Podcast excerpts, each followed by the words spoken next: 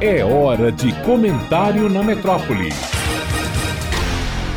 Ouvintes da metrópole, agora que acabou o nosso carnaval e já não se ouve cantar canções, falemos dos muitos meninos e meninas que, daqui a nove meses, virão à luz, alguns até univitelinos ou não, paridos em gêmeas duplas, trios ou quartetos, para a maior alegria de Cosme, Damião e Doum, que os abençoarão e protegerão vida fora. Bebês elétricos em seus choros, mini foliõezinhos de xixis e cocôs em fraldas, felizmente descartáveis. Vocês sabem muito bem que essa coisa de atar de trios, esbornear em camarotes, fuzuetear louca em avenidas, vez por outra dá em filho.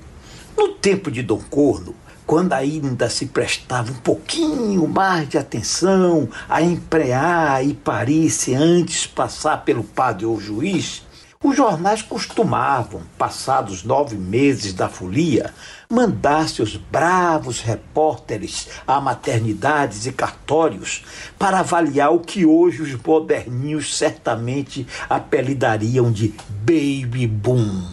Batata, não tinha erro. Aí, por volta dos outubro e novembros da vida, vinham sempre ao mundo mais alminhas pagãs que nos demais meses do ano, notadamente aqui na cidade da Bahia, onde carnavalizar dura mais dias que em outras praças. E convenhamos que, mesmo ainda com não tantos motéis no passado, os assim ditos castelos, que acoitavam encontros fortuitos, becos ermos e até ladeiras íngremes da cidade eram uma mão na roda a facilitar a vida dos casais, naquela disjutório de dar uma rapidinha só e, mesmo contrapé, voltar a frevar atrás do trio que ninguém é de ferro.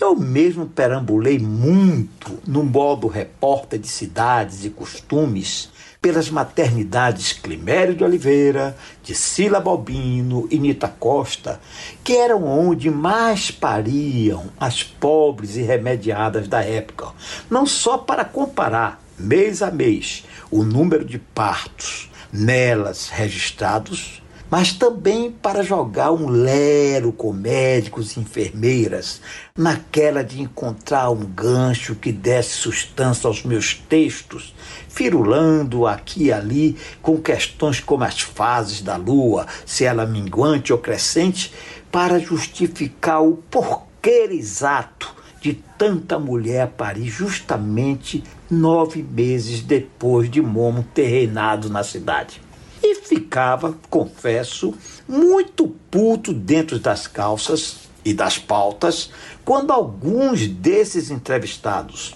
embalados em seus alvares guardapós de doutores médicos, tentavam me tirar, digamos assim, o pão da boca, com a desculpa leivosa de que esse tipo de boom, vez por outra, se registrava mesmo em períodos em que não se completavam os tais nove meses pós-carnavalescos a Semana Santa, por exemplo. Até que, lá um dia, uma enfermeira bonitinha, formosinha em seus contornos de poucos anos no couro, sorriso franco de baiano em paz com a vida, dessas que tornam o ilê mais aiê e o malê mais debalê, já me trazendo quase que na marra pela porta fora da Ticila, que hoje nem maternidade mais é, me saiu com a originalíssima explicação que me salvou o dia. E, por consequência, a reportagem, claro, que eu teria de parir na sequência.